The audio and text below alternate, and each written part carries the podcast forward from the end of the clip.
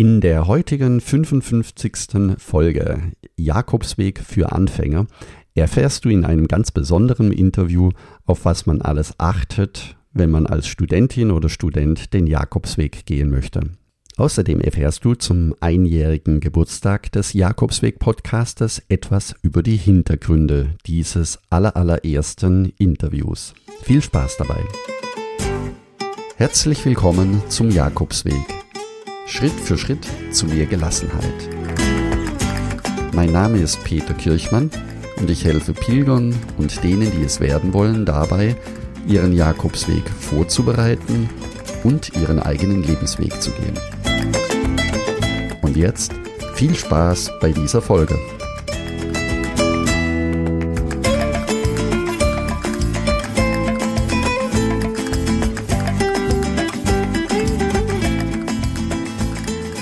Möchte ich dich jetzt äh, in eine kurze Zeitreise zurücknehmen, Anfang letzten Jahres, also Anfang 2020, als die Abschlussarbeiten der Studenten zum Projekt Jakobsweg im Gründerinstitut der SRA Hochschule in Heidelberg vorgestellt wurden.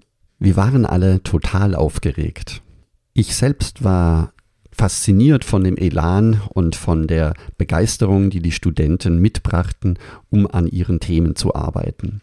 Und für eines dieser Themen hatten die Studenten beschlossen, noch einmal kurzfristig eine Podcast-Folge aufzunehmen, in der es darum geht, anderen Studentinnen und Studenten den Jakobsweg schmackhaft zu machen. Er gehörte sozusagen zur Abschlussarbeit und zur praktischen Übung mit dazu. Ja, und so kam ich zum allerersten Mal in ein richtiges, großes Tonstudio mit Wänden voller Schaumstoff und mit ganz vielen Mikrofonen. Ich weiß nicht, wer aufgeregter war, ob ich es war, der zum ersten Mal interviewt wurde, oder ob es die Studenten waren, die das Interview aufgenommen hatten. Wenn also die Tonqualität etwas unterschiedlich ist, so bitte ich das zu entschuldigen, denn das war in erster Linie unsere Aufregung. Um was geht es in diesem Interview? Was waren die wichtigsten Fragen für die Studierenden? Nun, da war zunächst mal die Frage, wie man sich überhaupt motivieren kann und ob man das überhaupt schafft. Und am Ende natürlich auch die Frage nach dem Pilgerausweis. Die Fragen wurden von Franka Luisa Goldschmidt gestellt und für die Technik war Dennis Vetter verantwortlich. Ja, vielen Dank, liebe Franka Luisa und lieber Dennis, dass ihr die Aufnahme noch auf euren Rechnern gefunden habt. Und jetzt hören wir rein in das allererste Interview. Viel Spaß dabei. Hallo und herzlich willkommen zu unserer ersten Podcast-Folge von Dein Jakobsweg. Ich bin Franka und ich habe heute einen ganz besonderen Gast bei mir und zwar Peter Kirchmann. Er ist Gründer von jakobsweglebensweg.de ähm, und zwar ist das ein Blog über den Jakobsweg mit ähm, Tipps zum Packen, ähm, wie man seinen Jakobsweg an sich auch findet und einfach auch zur Motivation. Vielleicht habt ihr auch schon mal von dem Blog gehört, ähm, aber Peter, erzähl du uns doch am besten mal selbst. Wie oft bist du denn schon den Jakobsweg gelaufen und wie kamst du überhaupt dazu und auch mit dem Blog? Ja, hallo Franka, herzlichen Dank für die Einladung, da freue ich mich sehr. Ja, der Jakobsweg begleitet mich schon sehr, sehr lange. Ich bin das erste Mal 1993 den Jakobsweg gelaufen in Spanien, den äh, Camino Frances von der französischen Seite aus über die Pyrenäen und dann den kompletten Weg bis Santiago durch. Anschließend in den Jahren darauf kamen weitere Jakobswege in, in Spanien hinzu, zum Beispiel den äh, anderen Zubringer zum Camino Frances, den äh, Camino Aragonés, dann den äh, Camino del Norte, das ist der Küstenweg entlang der nordspanischen Küste, dann der portugiesische Weg und das alles zu einer Zeit, zu der der Jakobsweg noch nicht diese Popularität hatte, wie es heute der Fall ist. Also das klingt echt beeindruckend. Ähm, sag mal, wie kann man sich dafür denn motivieren, den Jakobsweg überhaupt zu laufen und dann auch noch so oft zu laufen?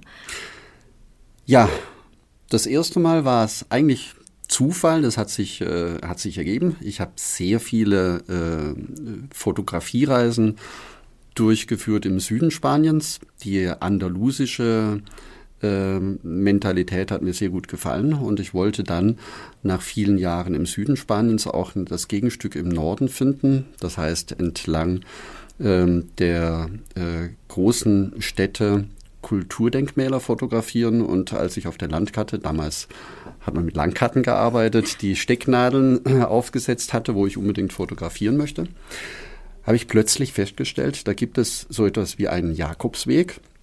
Und bevor ich den mit dem Auto entlang fahre, das wäre jetzt ziemlich langweilig für mich gewesen, habe ich gedacht, okay, dann laufe ich den. So bin ich durch Zufall auf den Jakobsweg gekommen.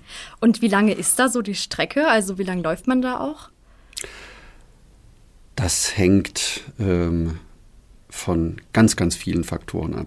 Also ich weiß, dass heute die Frage, wie lange läuft man oder wie viele Kilometer läuft man, am Anfang, wenn man zum ersten Mal sich mit dem Jakobsweg beschäftigt, äh, eine wichtige Frage ist. Vor allen Dingen für eine Etappenplanung und wie viel Zeit habe ich überhaupt, um den Jakobsweg zu laufen.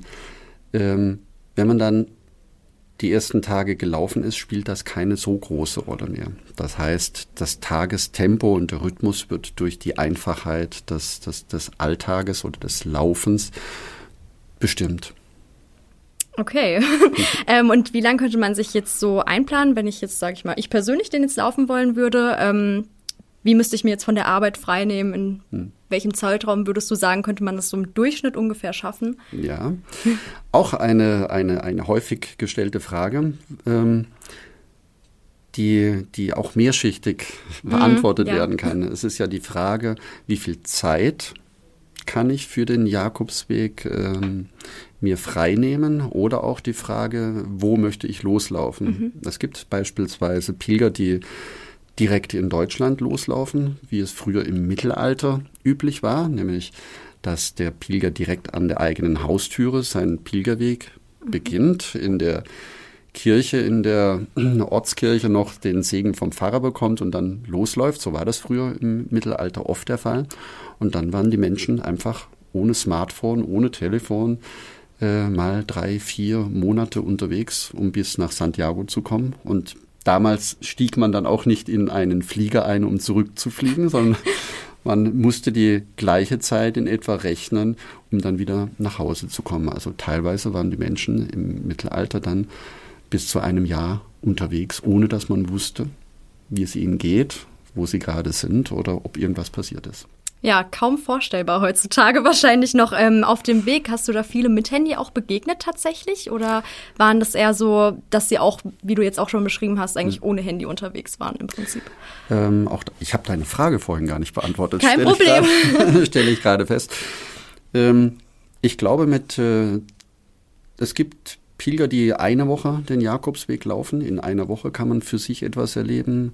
Viele, die zwei Wochen laufen. Und dann gibt es äh, auch so die klassischen, ich habe drei Wochen Urlaub, in den drei Wochen möchte ich den Jakobsweg laufen.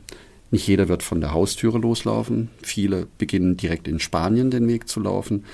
Entweder zählen sie rückwärts von Santiago, also von dem eigentlichen Ziel. Wie weit oder wie lange brauche ich, um nach Santiago zu kommen? Wenn es drei Wochen Urlaub sind, dann fange ich irgendwo in der Mitte der Strecke an, also irgendwo in Leon als Beispiel, um eine Stadt zu nennen. Oder Pilger, die bewusst sagen, mir ist es nicht wichtig, in Santiago anzukommen. Die beginnen dann in, äh, auf der französischen Seite vor den Pyrenäen laufen die drei Wochen, so weit wie sie kommen und im Folgejahr dann das nächste Wegstück weiter. Ja, da habe ich tatsächlich auch viele Bekannte, die auch selbst den Jakobsweg schon gelaufen sind. Die haben das dann auch so gemacht, dass sie sich von der Arbeit, sage ich mal, zwei Wochen dann normal Urlaub gemacht haben und dann eben eine Strecke gelaufen sind und haben dann im darauffolgenden Jahr dort also weiter angesetzt und ähm, mhm. haben den dann immer weiter fortlaufen lassen. Das habe ich tatsächlich auch schon sehr oft gehört. Ähm, und wenn ich jetzt Anfänger wäre, ähm, Gibt es da so auch Anfängerstrecken oder wie ist da die Vorbereitung? Ja. Ähm, das ist immer die Frage, was man unter Anfänger äh, verstehen kann. Sage ich mal, also wenn ich mich kurz beschreiben darf, ähm, mhm. ich bin mal eine Zeit lang, also war ich mal Leistungsschwimmerin, ähm, habe dann aber aufgehört und ähm, so durch Studium, Arbeit ist das so mit dem Sport ein bisschen liegen geblieben. Ja, ähm, ja ich bin jetzt so nicht ganz unsportlich, aber auch nicht mhm. die sportlichste. Wenn wir vielleicht mal so ein Mittelmaß nehmen, was mhm. würdest du da so empfehlen? Ja. Also empfehlenswert wäre natürlich zu Hause schon mal ein paar Wochen vorher zu beginnen und äh, am besten auch übers Wochenende mit, äh, mit der tatsächlichen Ausrüstung, mhm. das heißt mit, mit seinen Wanderschuhen und auch mit einem Rucksack der dann das äh, Gewicht äh, beinhaltet, das man auf dem Jakobsweg mitnehmen möchte. Das empfehle ich immer sehr gerne. Es ist aber auch so, dass äh, eben auch nicht jeder die Zeit hat, über einen längeren Zeitraum sich vorzubereiten. Äh, wer im beruflichen Alltag oder im Alltagsstress ist äh, und äh, dann eben nicht die Möglichkeit hat, sich vorzubereiten, da empfehle ich immer langsam beginnen. Dann mhm. ähm, am ersten Tag beispielsweise zehn Kilometer oder nicht mehr wie zehn Kilometer, am, am zweiten Tag dann als Beispiel 15 Kilometer zu laufen, mhm. am dritten dann 20. Das heißt, sich selber auf seinen Körper zu hören. Wie weit laufe ich jetzt so, dass es mir noch gut geht? Die Gefahr ist nämlich gerade in, den, in, in der Anfangsphase, ähm, sich zu überschätzen oder mit Ehrgeiz loszulaufen. Und wer mit Ehrgeiz losläuft, der wird dann am dritten, vierten Tag diesen Ehrgeiz dann auch ähm, mit Blasen an den Füßen ja. bezahlen können.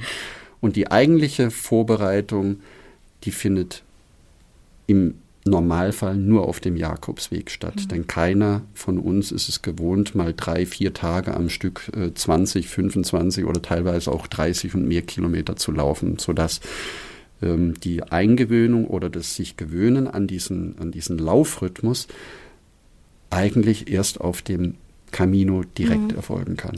Okay, also muss ich jetzt nicht unbedingt die fitteste sein, weil ich habe tatsächlich erst ähm, vor ein paar Tagen eine Reportage vom SWR, war das, glaube ich, gesehen, wo eine ähm, Reporterin für sieben Tage den Jakobsweg ähm, mhm. gelaufen mhm. ist und hat das auch ausprobiert. Und da ist sie den verschiedensten Menschen begegnet und da war tatsächlich ein Marathonläufer, mhm. beziehungsweise daheim ist er jetzt noch nie einen Marathon gelaufen, hat sich aber wirklich so als ähm, Challenge im Prinzip gesetzt, dass er jeden Tag wirklich einen Marathon, also den mhm. Jakobsweg als Marathon läuft tatsächlich, ja. wo ich auch so echt ein bisschen zurückgeschreckt bin, weil ich habe tatsächlich auch mal überlegt, ob ich da mal so einen Teil von laufen sollte. Mhm. mhm. Ähm, aber wenn man da auch so hochsportliche sieht, dann streckt, schreckt man ja mhm. schon irgendwo so ein bisschen zurück. Ne? Ja, ja, mhm. ja. Also der Marathonläufer würde wahrscheinlich in den Pyrenäen selbst Probleme bekommen, mhm. um auf, auf die Kilometeranzahl äh, zu kommen. Während äh, beispielsweise auf einer Ebenenstrecke ganz klassisch jetzt äh, hochmodern der äh, äh Camino Portugues de la Costa, also mhm. an, an der Küste entlang, mit sehr wenigen äh, Höhenmetern. Das heißt, man läuft an für sich sehr, sehr, ähm, sehr eben und das fast bis Santiago. Das ist ein Weg, den würde ich, also wenn man überhaupt von einem Anfängerweg sprechen mhm. kann, dann ist dieser Weg sicher etwas einfacher, wie wenn ich gleich mit den Pyrenäen beginne. Ja. Oder ähm, die Pyrenäen dann auch bewusst auslassen und irgendwo ab äh, Pamplona oder ab äh, Puente la Reina beginnen, wo ich, oder ab Burgos, wo ich eine eine Hochebene habe und über viele Kilometer einfach nur mit, mit sehr, sehr wenig Höhenmetern mich an den Jakobsweg ja. gewöhnen kann. Und du hattest ja gerade was davon gesagt, dass man sich vielleicht am Anfang nicht allzu viel äh, vornehmen sollte von den mhm. Kilometeranzahlen her, wegen auch den Blasen und so. Das habe ich übrigens auch bei der Reportage gesehen, wie mhm. die sich da alle mit Blasenpflastern ausgerüstet ja. haben. Ja. Ähm, wie viel sollte ich mir denn so am Tag, ähm, wenn ich das jetzt zum ersten Mal laufen würde, denn zutrauen? Mhm. Hast du da vielleicht irgendwie schon eine Erfahrung gemacht? Also ich würde am ersten Tag als Empfehlung die Strecke laufen, die ich an einem Wochenende bei einem langen Spaziergang mir auch zutraue. Und das sind dann in der Regel irgendwo, jetzt, jetzt wird der eine oder andere schmunzeln, zwischen sechs und zehn oder zwölf Kilometer. Das reicht für mich immer für den, für den ersten Tag. Also lieber den ersten Tag auch, auch bewusst als, als Eingewöhnungstag nehmen. Das zwickt ein bisschen und der Rucksack und die Schuhe. Und dann am zweiten Tag steigern. Und, und ab dem dritten, vierten Tag bin ich eingelaufen. Das heißt, mhm dies, diesen Vorteil nicht gleich mit einem, mit, mit einem vollen Lauftag zu beginnen, den ernte ich dann äh, ein paar Tage ja. später wieder. Und war das bei dir auch mal so bei den ganzen Jakobswegreisen, dass du ähm, dir tatsächlich doch auch mal dann plötzlich mehr zugetraut hast oder du hattest gedacht so, oh, das wird jetzt schon eine Herausforderung ja. für mich, hast es aber dann mhm. doch gemeistert? Hattest du da schon mal so eine ja. Erfahrung? Ja, ja. Also ich habe auch diesen Anfängerfehler nicht nur einmal gemacht, sondern mehrmals. Bei mir ist das so, wenn ich dann loslaufe und die frische Luft in der Natur spüre und, und äh, die gelben Pfeile, die ersten sehe, das berauscht mich. Das ist für mich ähm, Abschalten vom Alltag, ein Ankommen in, in, in, in der Ruhe und in der Natur. Und regelmäßig, ähm, wenn ich nicht aufpasse oder wenn ich mich nicht wirklich ähm, dasselbe eingrenze, kann es passieren, dass auch bei mir die ersten Tage zu viel Kilometer sind. Mhm. Ähm, ein anderes Beispiel, als ich auf der Hochebene auf dem Camino äh, Frances unterwegs war, auf der Meseta, äh, da hatte ich mehrere Tage mit über 40 Kilometern und ich hätte am Abend noch weiterlaufen können. Das ist, äh, das, es kommt dann irgendwann kommen Tage oder sind Tage dabei, da bin ich im Flow. Da laufe ich und da spielt auch die Kilometeranzahl keine Rolle. Wir sprechen jetzt zwar jetzt sehr, sehr viel über Kilometer, ja. aber letztendlich ist es ein Gefühl der Freiheit mhm. und ein seinen eigenen Körper mit seinen Grenzen kennenlernen und dieses, dieses An, annähern an seine eigene, an seine eigene Grenze oder seinen eigenen Körper kennenzulernen in einer Art und Weise, die wir im Alltag nicht kennen, ist genau das Spannende und das Faszinierende, wie viel wir tatsächlich, ähm, wie viel wir tatsächlich leisten, ist der falsche Ausdruck, das ist, mhm. äh, passt, äh, passt nicht, aber wie viel wir uns zutrauen können oder wie viel wir tatsächlich, ähm, ja, vielleicht mehr erreichen als wir uns jemals zugetraut haben. Mhm. Da könnte ich auch noch ein tolles Beispiel, ja, gerne. tolles Beispiel von unserer äh, Tochter bringen. Als wir auf dem Jakobsweg äh, unterwegs waren mit der Familie, das war einfach ähm, für mich faszinierend, wenn junge Menschen ähm, in, ähm, was sagt man da?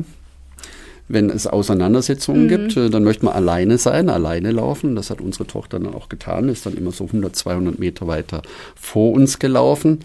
Ein strammer äh, junger Spanier hat uns überholt. Das war dann wahrscheinlich auch so ein Marathonläufer. Und dem ist sie hinterhergelaufen. Das war eine Anhöhe, das ging dann drei, vier, fünf Kilometer nur bergauf und ich bin den beiden nicht mehr hinterhergekommen. Das war für mich unfassbar.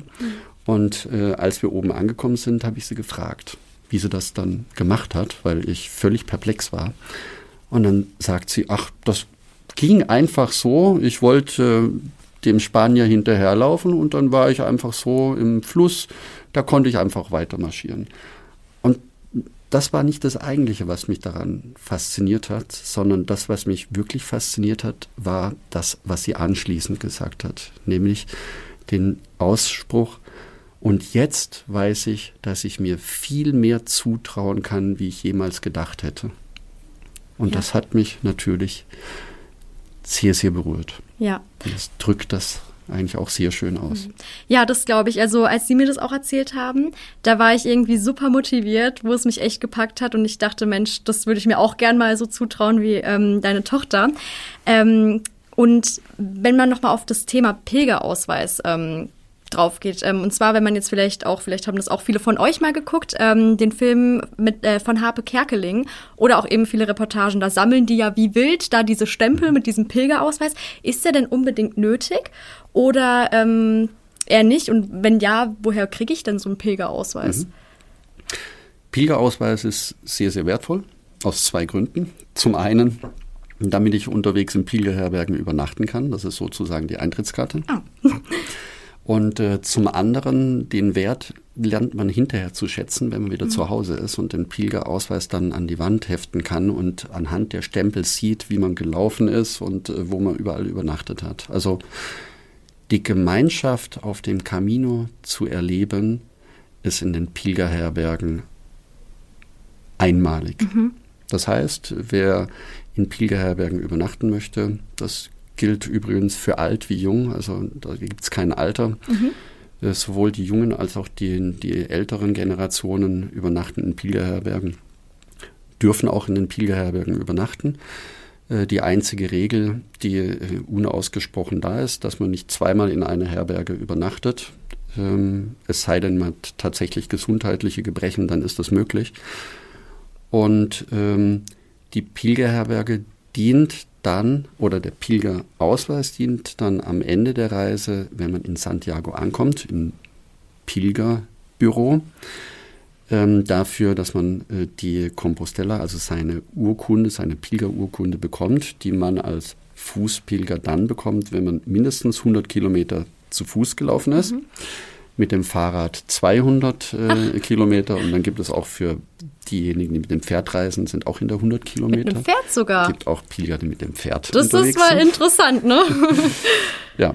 Und Den Pilgerausweis selber kann man entweder in ähm, Deutschland ganz normal online bestellen. Gibt es auf meiner Webseite mhm. ähm, ein Reisetipp äh, zu den äh, Pilgerausweisen. Da kann man ganz normal online bei vielen Jakobusgesellschaften den Pilgerausweis online beantragen, wird dann zugeschickt. Und in der Regel ist das mit einer kleinen Spende dann verbunden. Ah, okay, ja, das klang super interessant. Vielen Dank, Peter, dass du hier warst. Also nochmal zusammengefasst, der Pilgerausweis ist dann im Prinzip nochmal so eine Erinnerung im Prinzip an Laufen und seid vielleicht noch motivierter. Also ich bin es jetzt auf jeden Fall nach diesem Gespräch. Vielen Dank, Peter, dass du da warst. Wir freuen uns auf ein nächstes Mal. Herzlichen ja. Dank, Franka. Bis zum nächsten Mal. Gerne. Ja, und jetzt auch nochmal von heute. Vielen Dank, Franka, für das tolle Interview. Wenn auch du mehr über den Jakobsweg erfahren möchtest, um dich vorzubereiten oder deine Reise zu planen, dann werde jetzt Teil des kostenlosen Buen Camino Clubs. Dort findest du sehr viele Downloads kostenfrei. Du bist dann schneller und einfacher vorbereitet und ergibt dir die Sicherheit, an alles gedacht zu haben. Gehe hierzu ganz einfach auf buencaminoclub.de. Danke, dass du zugehört hast und ich freue mich, wenn wir uns nächsten Sonntag wiederhören. Und denke daran, du bist wunderbar. Ich wünsche dir eine lebensfrohe und schöne Woche. Buen Camino, dein Peter Kirchmann.